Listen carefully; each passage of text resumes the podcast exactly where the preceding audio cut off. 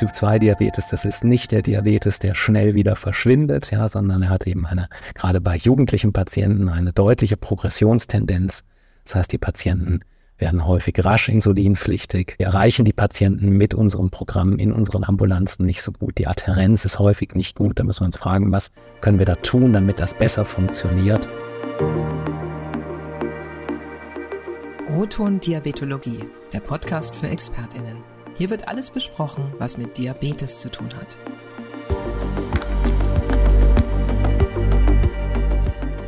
Welche Daten werden mit der Diabetes-Patientenverlaufsdokumentation, auch bekannt als DPV, gesammelt? Was lässt sich mit diesen Daten anfangen? Und welche Aussagen lassen sich konkret ableiten, wenn es um die Inzidenz von Typ-2-Diabetes bei Kindern und Jugendlichen im Zusammenhang mit der Covid-19-Pandemie geht? Darüber sprechen wir in O-Ton Diabetologie mit Privatdozent Dr. Christian Denzer und mit Dr. Nicole Prinz.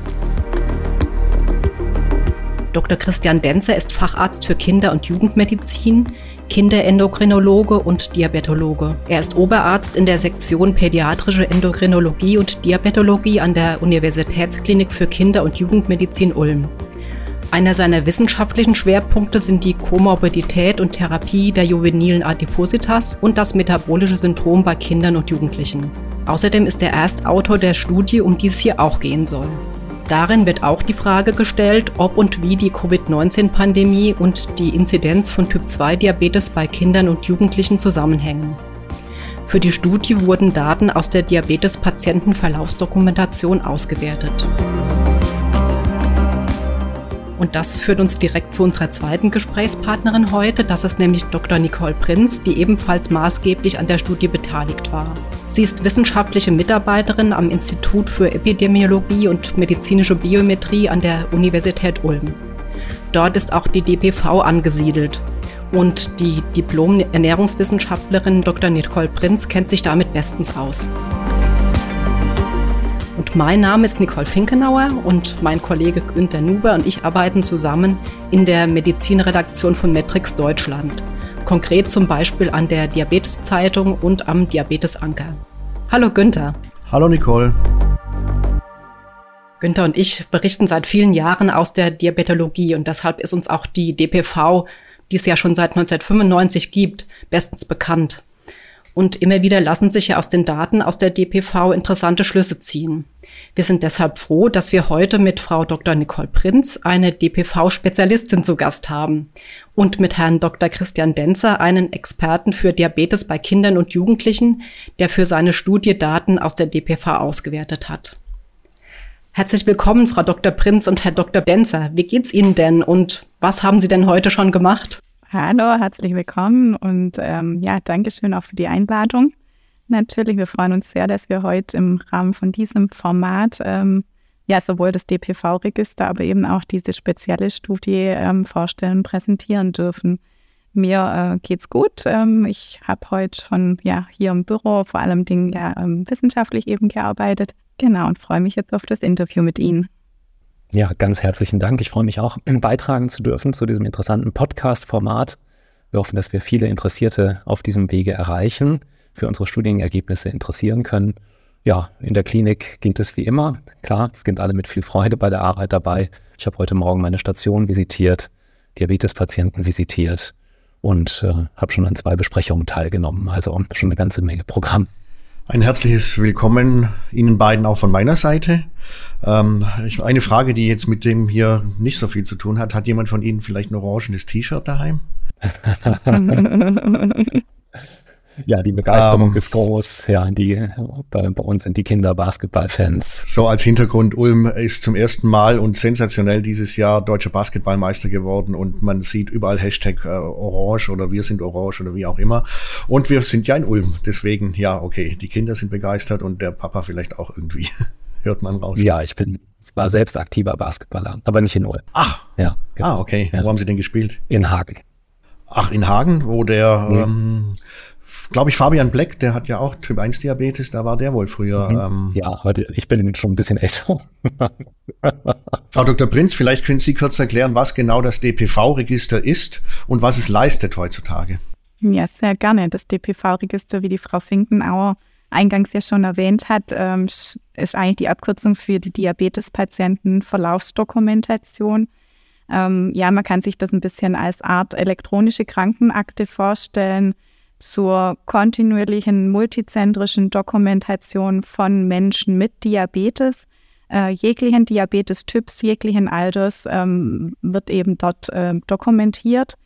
Ähm, Ursprung hat es, wie sie auch schon gesagt hat, ähm, im Jahr 1995 im Rahmen einer bundesweiten Initiative ähm, wurde eben das DPV unter Leitung von Professor Reinhard Holl ähm, gegründet zur kontinuierlichen multizentrischen Dokumentation.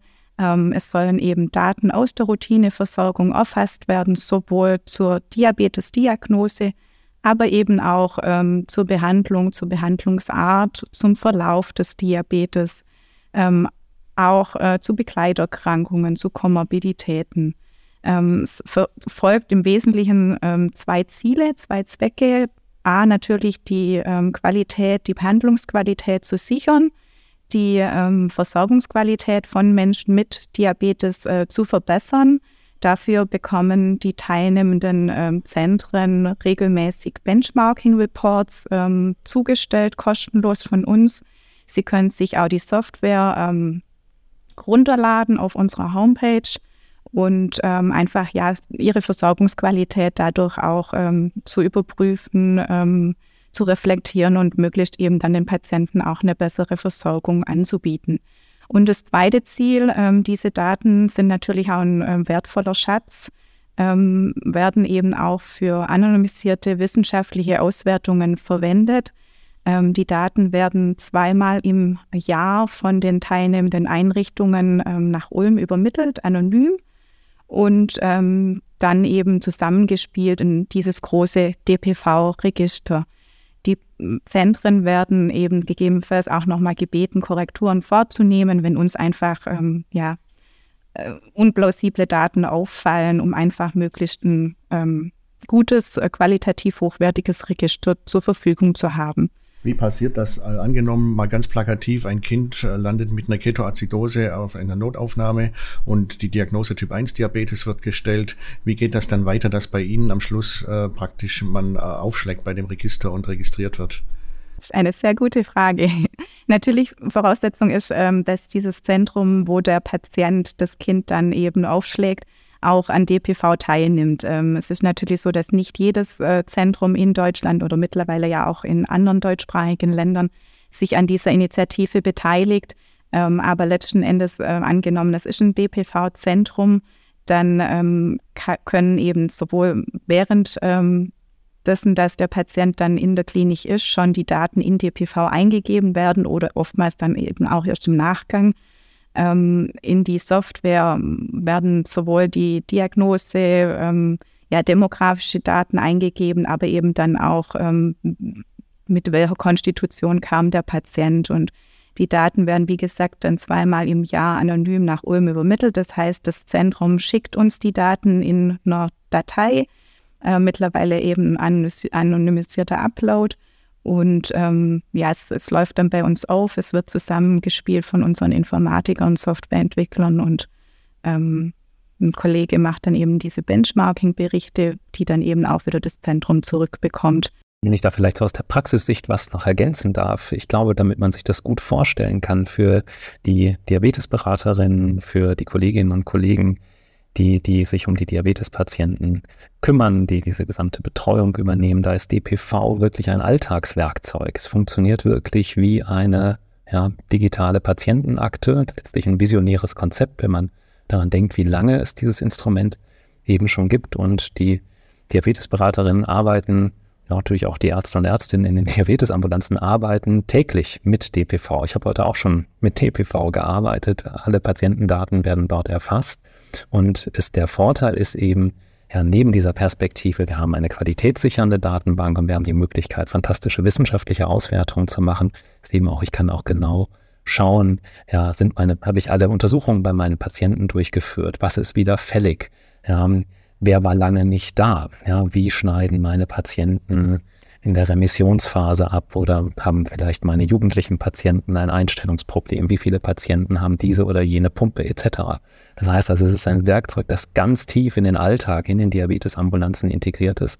Und ich glaube, das erklärt auch den Erfolg dieser Initiative, dass es so über so lange Zeit eben läuft, dass so viele Patienten dort erfasst werden und dass es so gute Ergebnisse gibt. Aber ich glaube, der Wert ja, für die liegt tatsächlich auch in der guten Anwendbarkeit und Nutzbarkeit für die Teams vor Ort. Das heißt, ich mache das nicht, um irgendwo teilzunehmen, sondern ich habe auch einen unmittelbaren Nutzen in meiner täglichen klinischen Arbeit.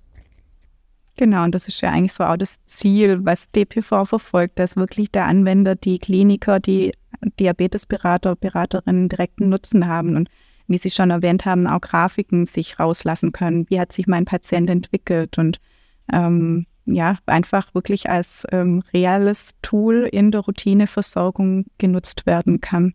Ja, das war mir ja auch jetzt noch gar nicht so klar, dass das wirklich so sehr in der ähm, im Alltag verankert ist. Ne? Ich dachte bisher, man meldet äh, das und dann äh, gibt es eben Auswertungen und so weiter, bei dass sie das wirklich nutzen können im Klinikalltag. Das war mir so noch gar nicht klar. Und das erklärt ja vielleicht auch die beeindruckende Zahl von ähm, über 400 Behandlungseinrichtungen, die ja mittlerweile mitmachen. Ne? Das sind ja sind mittlerweile allem, sogar ähm, über 500, wenn ich über 500, also, ja. Also so. ist es noch weiter angestiegen und also die kommen ja dann aus Deutschland, Österreich, aber auch aus äh, Luxemburg und auch aus der Schweiz.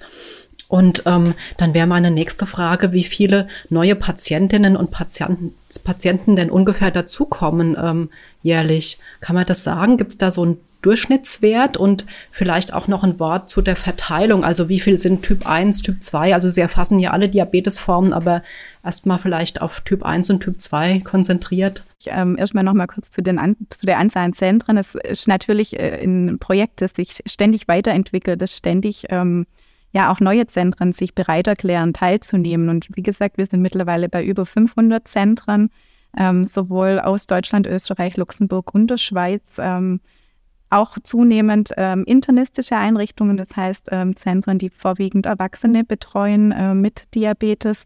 Und ähm, dadurch nimmt natürlich auch die Zahl an Patienten, die wir in diesem Register haben, stetig zu. Und das ist ja das Schöne daran, ähm, dass es einfach immer ja, wächst und ein, ein Entwicklungsprozess ist. Und ähm, ja, so pauschal sagen, wie viele Neudiagnosen wir jedes Jahr haben, ist ein bisschen schwierig. Für die Pädiatrie zum Beispiel sind es rund 4000 Neumanifestationen äh, im Jahr, ähm, vorwiegend eben natürlich Typ-1-Diabetes. Ähm, es hängt auch ein bisschen immer davon ab, was dokumentieren uns die Zentren natürlich, ähm, was melden die uns und es kommt auch ein bisschen drauf an, ja, es, es gibt auch sogenannte Nachmeldungen sozusagen. Ein Patient, gerade mit Typ-2-Diabetes, ähm, A, ist es erstmal ein bisschen unentdeckt, der Typ-2-Diabetes. Es dauert eine gewisse Zeit, bis er dann diagnostiziert wird. Ähm, und B wird der ganz oft ähm, eben halt auch in Hausarztpraxen behandelt und betreut, dieser Patient, sodass der eigentlich primär gar nicht in unserem DPV-Register landet, weil eigentlich, ähm, ja, sage ich mal, generell ist natürlich dieses DPV-Register allen ähm, Zentren, die Diabetes-Patienten ähm, betreuen, offen. Aber ähm, primär nehmen natürlich Universitätskliniken, städtische Kliniken, kommunale Krankenhäuser mit einer Diabetesabteilung oder eben diabetologische Schwerpunktpraxen an DPV teil und weniger Hausarztpraxen, sodass wir dann auch immer wieder noch ein paar sogenannte Nachmeldungen haben. Ähm, das heißt, Patienten, die jetzt nicht unbedingt in diesem Jahr neu manifestiert sind, sondern vielleicht schon vor drei, vier, fünf Jahren. Ähm, zu den aktuellen Zahlen. Wir haben momentan über 6,3 Millionen Datensätze im DPV-Register, also wirklich sehr, sehr viele. Ähm, davon ähm, ja, sind letzten Endes ungefähr 690.000 Menschen mit Diabetes dokumentiert. Wirklich, wie gesagt, eingangs jeder Diabetes-Typ ähm, und jedes Alter. Ähm, wir haben 610.000 Erwachsene mit Diabetes und so circa 83.000 Kinder und Jugendliche mit Diabetes, das heißt unter 18-Jährige im Register erfasst in der Zwischenzeit. Ähm, für die Pädiatrie, vor allen Dingen für die ähm, Pädiatrie mit Typ-1-Diabetes, muss man sagen, haben wir ein relativ zuverlässiges Bild der Versorgung äh, mittlerweile im Register abgebildet. Da gehen wir von ungefähr 90 Prozent Vollständigkeit aus. Ähm, ja, so ein bisschen noch Zahlen zum Typ 2 Diabetes und zum Typ 1 Diabetes, was wir im Register momentan erfasst haben. Ähm, die häufigste Diabetesform momentan ähm, ist eben der Typ 2 Diabetes. Es sind einfach ganz, ganz viele Erwachsene mit Typ 2 Diabetes. Ähm, wir haben insgesamt 467.000 Patienten mit Typ 2 Diabetes ungefähr erfasst. Ähm, wie gesagt, der Großteil sind Erwachsene.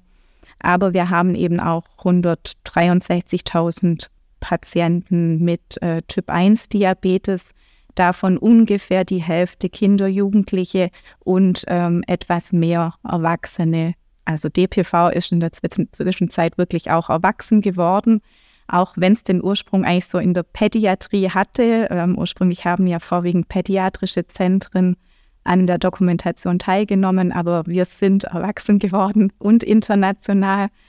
Ähm, genau, ähm, ja, das sind so die Zahlen zum Typ 1 und Typ 2 Diabetes. Aber natürlich auch Frauen mit Gestationsdiabetes sind erfasst, ähm, mit seltenen Diabetesformen. Patienten ähm, bietet natürlich so ein multizentrisches Register auch den Vorteil, gerade seltene Diabetesformen in einer ausreichenden Anzahl ähm, dokumentiert zu haben und dann auch gute Auswertungen machen zu können und ähm, ja, den Klinikern Rückmeldung zu geben über verschiedene Therapiearten, ähm, die angewandt werden, zum Beispiel bei Modi-Diabetes, bei Mukoviszidose bedingtem Diabetes, wo einfach vielleicht ein einzelnes Zentrum nur wenige Patienten ähm, ja, betreut.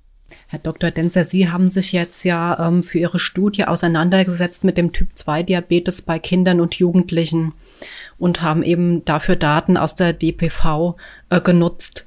Und es geht dann darum, wie äh, die Covid-19-Pandemie und Typ-2-Diabetes bei Kindern und Jugendlichen zusammenhängen könnten. Wie sind Sie denn auf diese Fragestellungen gekommen? Ähm, kommt das vielleicht auch aus Ihrem äh, Alltag in der Klinik, dass Sie da was bemerkt haben? Ja, das muss man, glaube ich, ganz klar so sagen. Die Fragestellung war letztlich naheliegend. Ja, wir sehen, und das ist jetzt nur der klinische Eindruck, natürlich keine wissenschaftliche Erhebung, wir sehen in unseren Ambulanzen ja gefühlt mehr Patienten im Jugendalter mit der Manifestation eines Typ-2-Diabetes. Man muss dazu aber sagen, dass wirklich gut zuverlässige Daten über die Inzidenzentwicklung des Typ-2-Diabetes bei Kindern und Jugendlichen in Deutschland, aber letztlich, wenn man auch ein bisschen den Blick weitet, auch in Europa, in dieser Form nicht vorlagen. Wir haben aber das Gefühl, na, das tritt diese Komplikation meistens eben assoziiert mit einem ausgeprägten Übergewicht ja, im Rahmen der Pubertät, Insulinresistenz und dann Progression zum Typ-2-Diabetes scheint häufiger vorzukommen. Und dann kam die Covid-19-Pandemie und kamen diese ja, einschneidenden Maßnahmen, Schulschließung, Lockdown, Verbot von Freizeitsport etc. Und ganz früh gab es diese Befürchtung, dass die Häufigkeit von Übergewicht und Adipositas bei Kindern und Jugendlichen zunehmen könnte. Es gab auch ganz früh Daten aus anderen ähnlichen Registern wie dem DPV-Register, aus dem APV-Register, Adipositas-Patientenverlaufsdokumentation, ein Schwesterregister des DPV-Registers und zum Beispiel aus der KICS-Studie, das ist eine bevölkerungsbasierte ähm, ja, Kinder- und Jugendlichen-Studie, in der anthropometrische Daten erfasst werden. Und da haben wir gesehen, dass die Häufigkeit von Übergewicht und Adipositas bei Kindern und Jugendlichen gleich ganz am Anfang, seit, seit nach Beginn der Covid-19-Pandemie-Maßnahmen, zugenommen hat und dass insbesondere diejenigen Kinder und Jugendlichen davon betroffen waren, die schon vor der Pandemie übergewichtig oder adipös waren. Und da lag für uns als Diabetologen natürlich die Frage nahe, hat das nicht auch möglicherweise Auswirkungen eben auf die Erkrankungshäufigkeit des Typ-2-Diabetes? Und zur gleichen Zeit gab es dann zunehmend Berichte, vor allen Dingen aus US-amerikanischen Kinderkliniken, die von einem sprunghaften Anstieg der Inzidenz, also der Erkrankungshäufigkeit ähm, von Typ-2-Diabetes im Kindes- und Jugendalter berichtet haben. Inzidenz ist vielleicht hier falsch. Die haben einfach ihre Fälle berichtet. Haben gesagt, in den letzten sechs Monaten, da hatten wir 200 oder 250 Prozent mehr Fälle als in, im Vergleichszeitraum, ja, zwei oder drei Jahre zuvor. Und das hat uns natürlich sehr neugierig und auch natürlich besorgt gemacht. Und wir wollten ja diese Wissenslücke füllen mit unserer Studie. Und wie sind Sie denn dann konkret vorgegangen? Haben Sie geschaut im Register oder auch außerhalb des Registers, ob jetzt diese, diese sprunghaften US-Fälle, von denen Sie berichten, ob die bei uns auch nachvollziehbar sind? Ich meine, da ist, spielt sich natürlich die große Stärke des DPV-Datensatzes und der DPV-Datenbank aus. Das heißt, wir können in die Vergangenheit zurückschauen. Wir können, haben einen Vergleichszeitraum gewählt als präpandemischen Zeitraum 2011 bis 2019 und haben in diesem Zeitraum Jahr für Jahr die Typ-2-Diabetes-Inzidenz ausgewertet und auch die Inzidenzentwicklung und haben dann die Inzidenzen in den beiden pandemischen Jahren, die uns zur Auswertung zur Verfügung standen, nämlich 2020 und 2021, jeweils angeschaut und mit der prognostizierten Inzidenzentwicklung verglichen. Das heißt also, die DPV-Daten bieten aufgrund der ja, guten Erfassungs- oder sehr guten äh, Vollständigkeit der Erfassung die Möglichkeit, dass es, dass sie eine epidemiologische Modellberechnung machen können und können praktisch den Inzidenztrend fortschreiben und können schauen, wenn die Inzidenzentwicklung so wie in dem Zehnjahreszeitraum zuvor weiter fortgeschrieben wird im Jahr 2020, im Jahr 2021, wo liegt denn dann die tatsächlich beobachtete Typ-2-Diabetes-Inzidenz? Entspricht das ja unseren Erwartungswerten? Liegt das im Vorhersagebereich? Oder sehen wir hier eine signifikante Abweichung? Nehmen die Fälle tatsächlich zu? Stimmt unsere, unser klinischer Eindruck? Stimmen unsere Befürchtungen? Und das ist eben der große Vorteil, wenn Sie eben dann in ja, den epidemiologischen Maßstab hineingehen können, auf dieser sehr guten Datengrundlage des DPV-Registers. So, und jetzt sind natürlich alle Zuhörenden interessiert an diesen wichtigsten Ergebnissen, die dabei herausgekommen sind, durch diese tolle Möglichkeit, in ein solches 27 Jahre altes Register reinzuschauen und auch ein aktuelles, wie man hört. Ganz genau, ja. Das ist, das ist auch tatsächlich sehr spannend gewesen. Wir sehen, erwartungsgemäß, also unser Gefühl hat sich da nicht getrogen, sehen wir über den letzten, über die zehn Jahre vor der Pandemie, sehen wir Jahr für Jahr einen harmonischen Anstieg der Typ-2-Diabetes-Inzidenz bei Kindern und Jugendlichen unterhalb von 18 Jahren in Deutschland. Das Interessante ist, der Zuwachs liegt so bei ja, etwas unter 7 Prozent pro Jahr. 6,8 Prozent ist, glaube ich, jetzt die Zahl. Da muss man sagen, wenn man das mit den äh, mit Registerdaten oder epidemiologischen Daten aus den USA vergleicht, dass bei uns die Erkrankungshäufigkeit des Typ-2-Diabetes tatsächlich stärker zunimmt als in den USA. Also in den USA mehr Fälle betroffen, ja, und auch Kinder mit einem ähnlichen ethnischen Hintergrund, wie jetzt vielleicht die deutsche Bevölkerung, so gut man das heranziehen kann, das ist immer sehr schwierig. Ja, da holen wir tatsächlich auf, wir holen da Entwicklungen nach. Und dann hat uns natürlich interessiert, also das erste Mal, dass wir diese Daten so zeigen konnten auf der Basis des DPV-Registers. Und dann hat uns natürlich interessiert, was passiert 2020, 2021. Und wir sehen schon jetzt im Jahr 2020, dass die Inzidenz, die Erkrankungshäufigkeit zunimmt, dass aber die Inzidenzzunahme ja praktisch noch im oberen Bereich ja, der statistischen Erwartung liegt. Das heißt, wir haben noch keinen signifikanten Inzidenzzuwachs. Im zweiten Jahr der Pandemie ist das dann aber der Fall.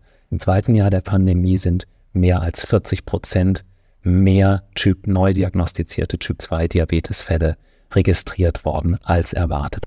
Nun hat ja jeder mal mit kleinen Jungs zu tun gehabt, egal ob als Eltern oder in der Schule selbst oder im Kindergarten. Man weiß ja, dass ähm, Kinder, Jungs vor allem, sich sehr viel bewegen. Und genau da war ja auch der Lockdown und Pandemie einschränkend, was Schulsport angeht, keine Ahnung, was Freizeit und, und, und ähm, Sportverhalten äh, angeht. Hat das damit vordergründig was zu tun? Also ich finde, jetzt sprechen Sie wirklich einen ganz wichtigen und ganz interessanten Punkt an. Typ-2-Diabetes ist letztlich, wenn Sie in Lehrbücher hineinschauen, in Arbeiten von vor ein paar Jahren hineinschauen, ist das eine Erkrankung mit einer Mädchenbändigkeit. Das heißt, es sind immer mehr Mädchen im Jugendalter an einem Typ-2-Diabetes erkrankt als Jungen. Ja, ungefähr das Geschlechterverhältnis, je nachdem, in welche Population Sie schauen, so ungefähr 60-40. Und der überraschende Befund in unserer Analyse ist der gewesen, dass dieser Inzidenzanstieg, den wir in den Jahren 2020 und 2021 beobachtet haben, vor allen Dingen die Jungs betrifft. Das heißt also, die Erkrankungshäufigkeit bei Mädchen ist zwar ein bisschen angestiegen, aber eben nicht signifikant, nicht über die Erwartungswerte hinaus.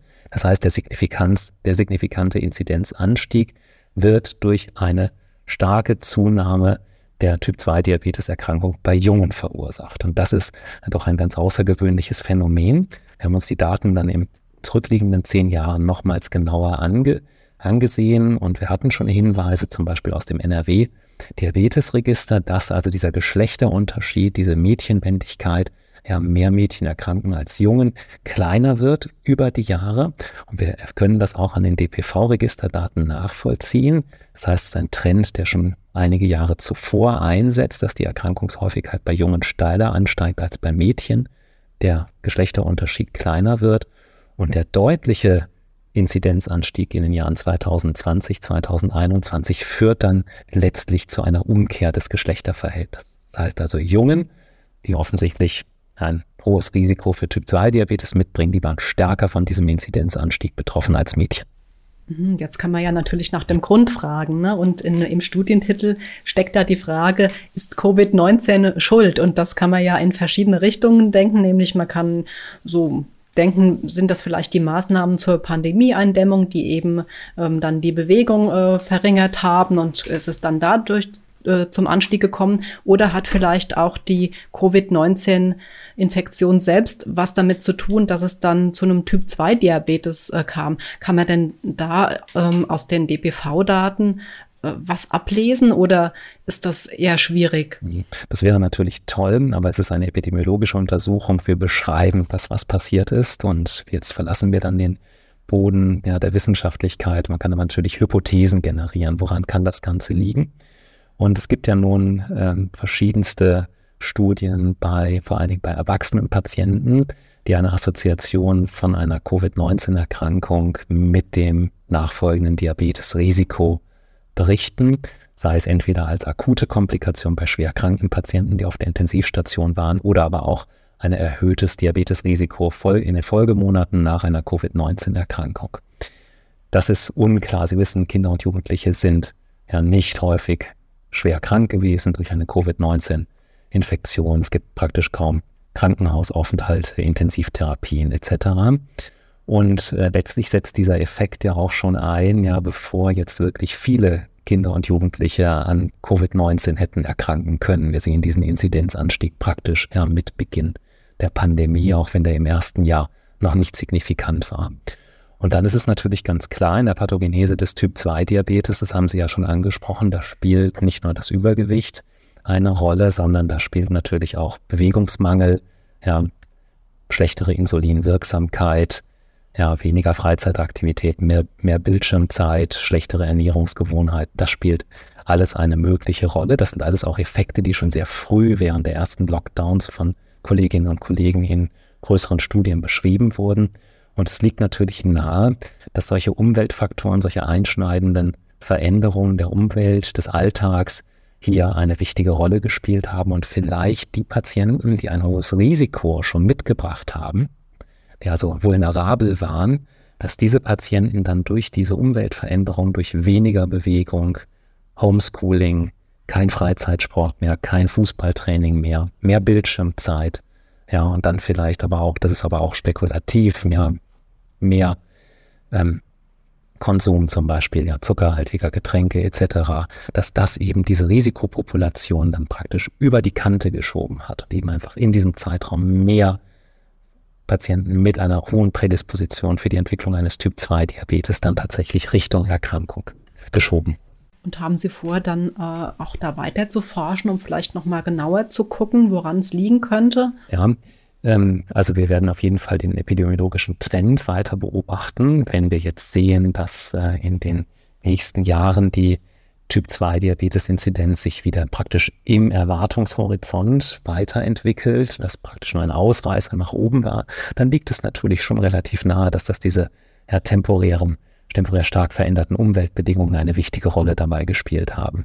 Das, was wir in DPV natürlich nicht haben, wir haben jetzt keine Daten zur äh, Covid-19-Erkrankung und keine ähm, Fragebögen, die ähm, über körperliche Aktivität oder Ernährungsgewohnheiten in standardisierter Form regelmäßig abgefragt würden, sodass das eine Frage wäre, ja, für kleinere Studien, die so einfach, glaube ich, aber Frau Prinz, widersprechen Sie mir da mit dem Register nicht zu beantworten wäre. Ja, also ich denke, äh, körperliche Aktivität, wir haben natürlich keinen Fragebogen, ähm, der die körperliche Aktivität au Detail abfragt. Es gibt so die Angabe, wie viel körperlich aktiv äh, der Patient in der letzten Woche war, wie viele Stunden. Das wäre eine Möglichkeit, damals sich ein bisschen das genauer anzuschauen. Aber das ist natürlich auch immer eine Angabe, des Zentrums machen die diese Angabe. Da wissen wir auch nicht ganz genau, wie verlässlich das einfach immer ist, ähm, weil es einfach eine freiwillige Angabe ist im, im Register. Ähm, aber auch der andere Punkt, ähm, wir sind natürlich jetzt auch im Nachgang, äh, Nachgang ähm, hergegangen, die Covid-Infektion und auch die Impfungen ähm, als äh, Dokumentationspunkte in das Register mit aufzunehmen. Aber auch da ist es einfach ein Entwicklungsprozess. Ähm, wir haben da sicherlich keine Vollständigkeit. Aber ich denke, das, schon, sind beides zwei gute Punkte, die wir jetzt, wenn wir die Daten fortschreiben, auch zum Beispiel für das komplette Jahr 2022 ähm, auch mit bedenken sollten, dass wir uns dann auch solche Punkte wie körperliche Aktivität und eben Covid-Impfung, ähm, Covid-Infektion, stand tatsächlich eine Infektion bei den Patienten, die dann Typ, 1, äh, typ 2 Diabetes entwickelt haben, ähm, um eben da auch Assoziationen äh, mögliche dann zu finden. Nun haben Sie ja äh, uns beschrieben, wie Sie zum Beispiel von, vom Jahr 2010 bis zum Jahr 2020, wie Sie so Ihre Erwartungen angepasst haben und wie sich die dann auch vorwiegend eingestellt haben. Jetzt könnte ja sein, dass Sie durch die Pandemie ähm, die Erwartungen für die Jahre jetzt 2023 bis 2030 neu definieren. Also Sie haben ja vielleicht auch persönliche Erwartungen. Wie würden sich diese Zahlen, diese Häufigkeit äh, Typ 2 Diabetes jetzt nach, nach der Pandemie äh, darstellen? Haben Sie da eine persönliche Meinung dazu? Also ich erwarte, dass wir diesen ja, Inzidenzanstieg als Peak in der allgemeinen Inzidenzentwicklung sehen werden. Ja, praktisch wie ein Ausreißer durch diese, ja, durch dieses so letztlich soziale Experiment, ja, Covid-19-Pandemie, ja, Lockdown-Maßnahmen. Ich denke, dass die Inzidenz sich weiter fortschreiben wird. Das zeigen uns ja zum Beispiel auch, wenn wir diese ja, langfristigen US-amerikanischen Daten sehen, dann sehen wir praktisch kontinuierliche Bewegungen in der Inzidenz in den verschiedenen Bevölkerungsgruppen. Und ich denke, wir befinden uns letztlich in so einem Aufholprozess. Ja, wir werden steigende Typ-2-Diabetes-Häufigkeiten bei Kindern und Jugendlichen sehen. Wie weit das dann trägt, ob wir uns tatsächlich an die ähm, ja, US-amerikanischen Verhältnisse angleichen werden. Es gibt dort natürlich besondere Risikogruppen, Bevölkerungsgruppen, die bei uns nicht so präsent sind. Ja, das wird die Zukunft zeigen. Vielleicht bleiben wir da ein bisschen drunter. Ja, vielleicht, man muss das, glaube ich, das Wichtige ist, man muss es als drängendes Problem erkennen. Typ 2 Diabetes, das ist nicht der Diabetes, der schnell wieder verschwindet, ja, sondern er hat eben eine, gerade bei jugendlichen Patienten eine deutliche Progressionstendenz. Das heißt, die Patienten werden häufig rasch insulinpflichtig. Ja, die, unsere, ja, wir erreichen die Patienten mit unserem Programm in unseren Ambulanzen nicht so gut. Die Adherenz ist häufig nicht gut. Da müssen wir uns fragen, was können wir da tun, damit das besser funktioniert. Die Patienten gehen uns oft leider verloren und das Komplikationsrisiko bei einer Typ-2-Diabetes-Erkrankung im Jugendalter, das heißt also mikrovaskuläre und makrovaskuläre Erkrankungen, das ist höher als bei einer Typ-1-Diabetes-Erkrankung im Kindes- und Jugendalter. Das heißt, diese Patienten sind früher und schwerer krank als unsere ja letztlich heute ja doch ja sehr gut, häufig sehr gut betreuten Typ-1-Diabetes-Patienten. Aber hier, da stoßen jetzt zumindest mal in der Kinder- und Jugendmedizin ja unsere Mittel doch an Grenzen und das wird uns immer wie im Alltag, im Klinikalltag immer wieder vorgeführt. Kommen wir noch mal ganz kurz zurück zum DPV-Register allgemein, das ja jetzt schon seit 27 Jahren läuft.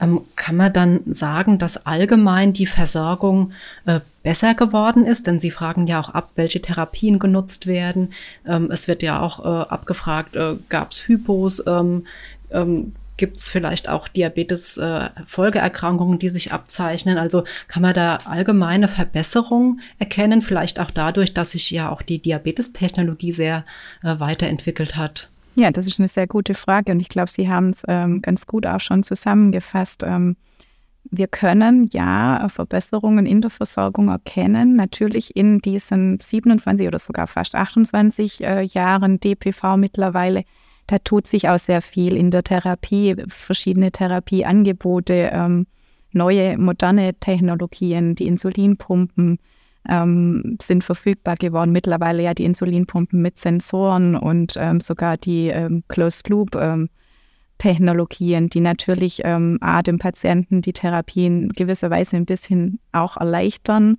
und aber auch die Einstellung, die Blutzuckereinstellung natürlich dann äh, verbessern können. Ähm, wir sehen aber auch zum Beispiel, dass ganz klar die ähm, Hypoglykämierate in den letzten Jahren kontinuierlich schön gesunken ist.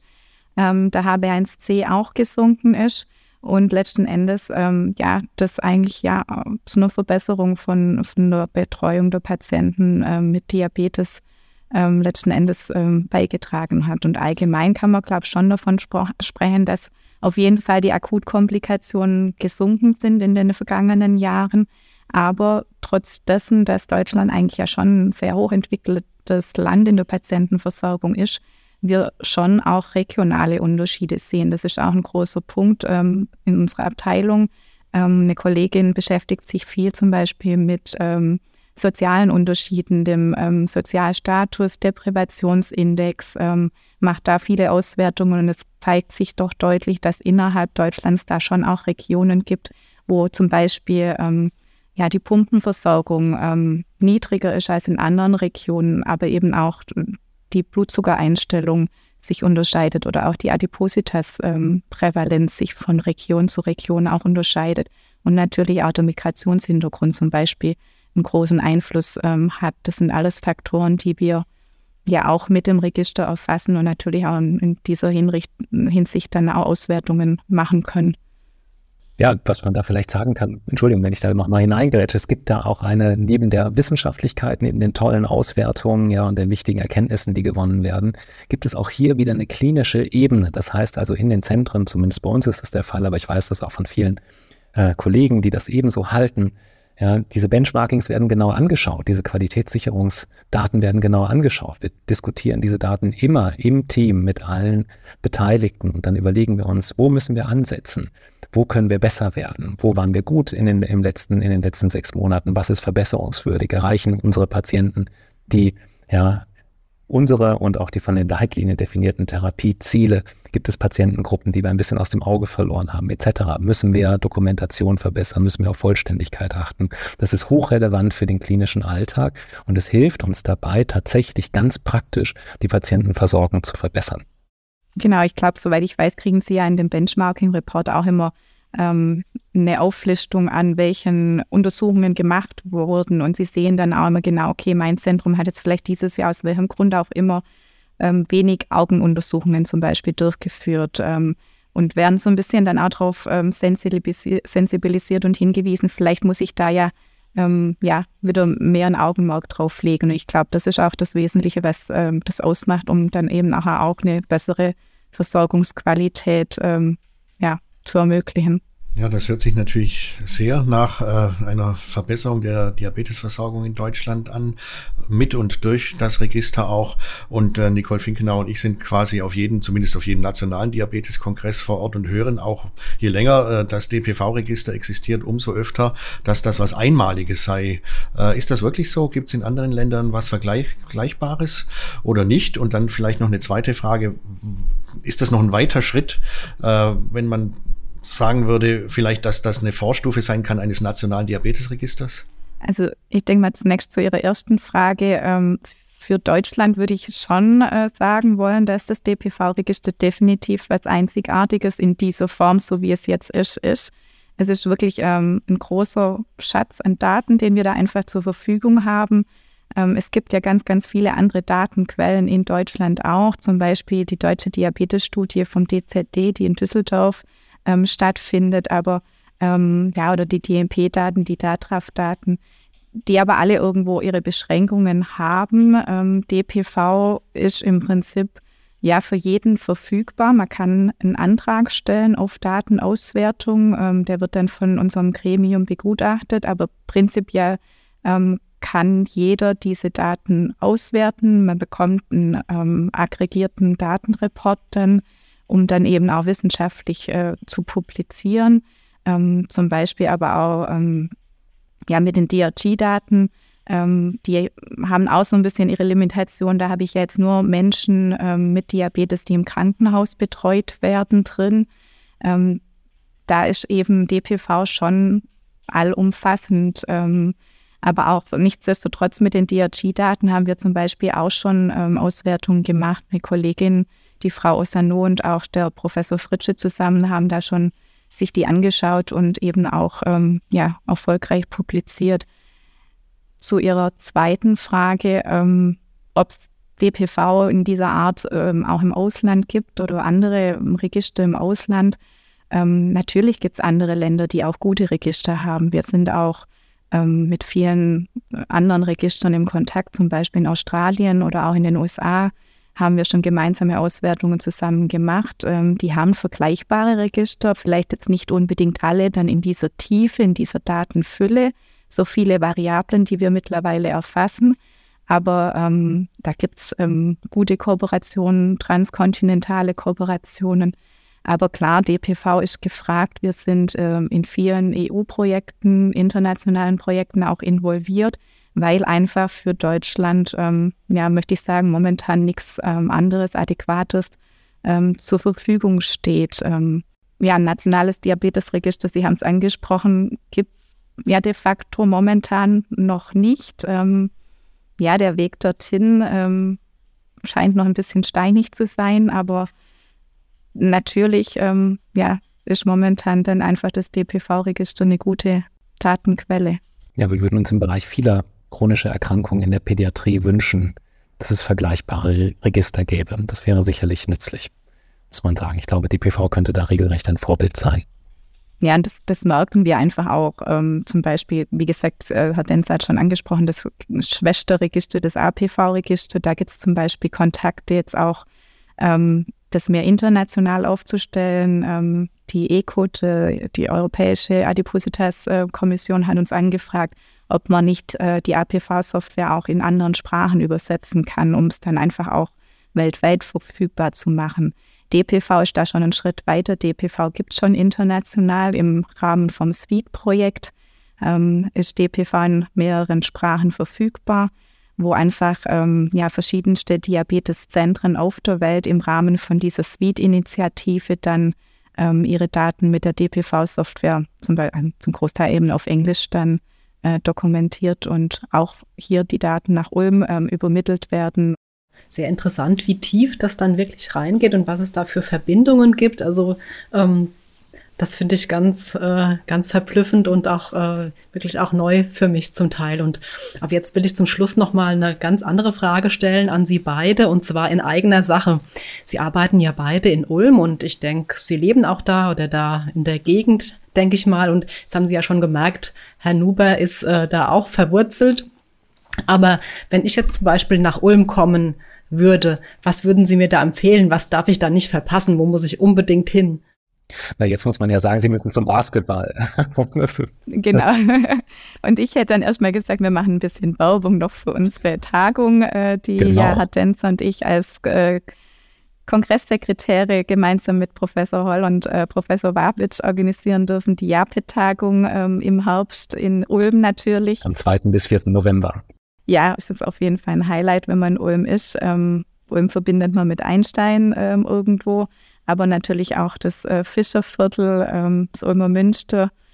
Ähm, ja, es gibt viele schöne Grünflächen, wo man einfach ein bisschen der Stadt entfliehen kann. Haben Sie da noch Ergänzungen?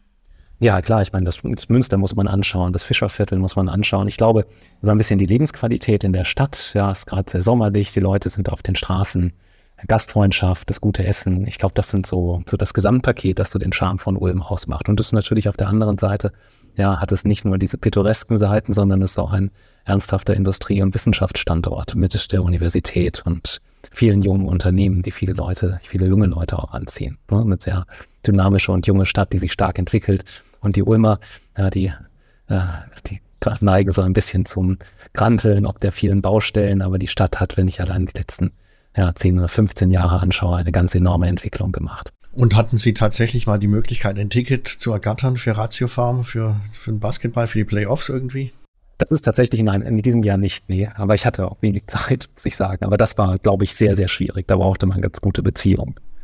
Und wie ist das? In Ulm ist ja doch eine Diabeteskompetenz, äh, auch mit Diabetestechnologie. Äh, nebenbei, wie, wie sind Ihre Kontakte zu Herrn Dr. Freckmann? Und ähm, damit Sie mal wissen, wie alt ich auch schon bin, ich habe mit dem äh, Professor Ernst Friedrich Pfeiffer, Pfeiffer damals schon zu Ulmer Zuckeruhr Interviews gemacht. Ganz genau. Die Ulmer Zuckeruhr, die wird auch auf der JAPET-Tagung äh, Anfang November in Ulm auf äh, ausgestellt werden, den Kongressgästen erklärt werden. Das ist, glaube ich, ein Highlight. Äh, das IDT, das Institut für Diabetestechnologie, eine Ausgründung von der Universität Ulm, das schreibt diese Tradition, diese große diabetologische Tradition, gegründet von Professor Pfeiffer fort. Und äh, wir haben einzelne Kooperationsprojekte und haben auch mit den dort handelnden Personen, jetzt bei der Uniklinik, vor allen Dingen dann mit Frau Professor Haug, ja, immer wieder engen Kontakt und Austausch. Und ich glaube, ja, wir sind gerade dabei, ja, diese Ulmer Diabetes-Tradition wieder gut zu beleben und fortzuschreiben. Also Ihre äh, Tagung im November, die nehmen wir natürlich in die Show Notes. Da können die Leute, die dann uns zuhören, äh, kommen sofort auf Ihre Website oder falls Sie da welche haben, wir tauschen das noch aus. Und das ist klar, natürlich. Super, ja. perfekt. Genau, ja, und, und wir haben genauso Kontakte auch zum IDT. Eine Kollegin ähm, führt da zum Beispiel im Rahmen deren Räumlichkeiten dann die Inodia-Studie auch äh, mit durch. Und ähm, ja, natürlich hat man da die Kooperation, wenn man schon diese äh, gute Strukturen hier in Ulm hat, muss man die natürlich auch nutzen und zusammenarbeiten. Auf jeden Fall. Ja, äh, danke, liebe Frau Dr. Prinz, danke, lieber Herr Dr. Denzer, für das wirklich freundliche und sympathische, kurzweilige Gespräch und für die ähm, aktuellen und interessanten Einblicke in das DPV-Register und äh, weit mehr. Und auch von meiner Seite vielen Dank, dass Sie bei uns zu Gast waren. Ja, auch wir danken für die Einladung. Ähm, hat uns sehr gefreut.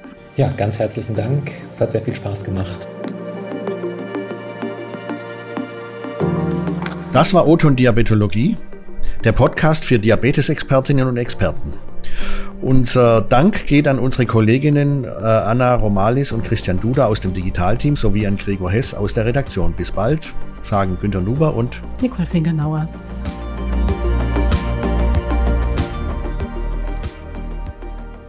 Das war O-Ton Diabetologie, der Podcast für Diabetesexpertinnen.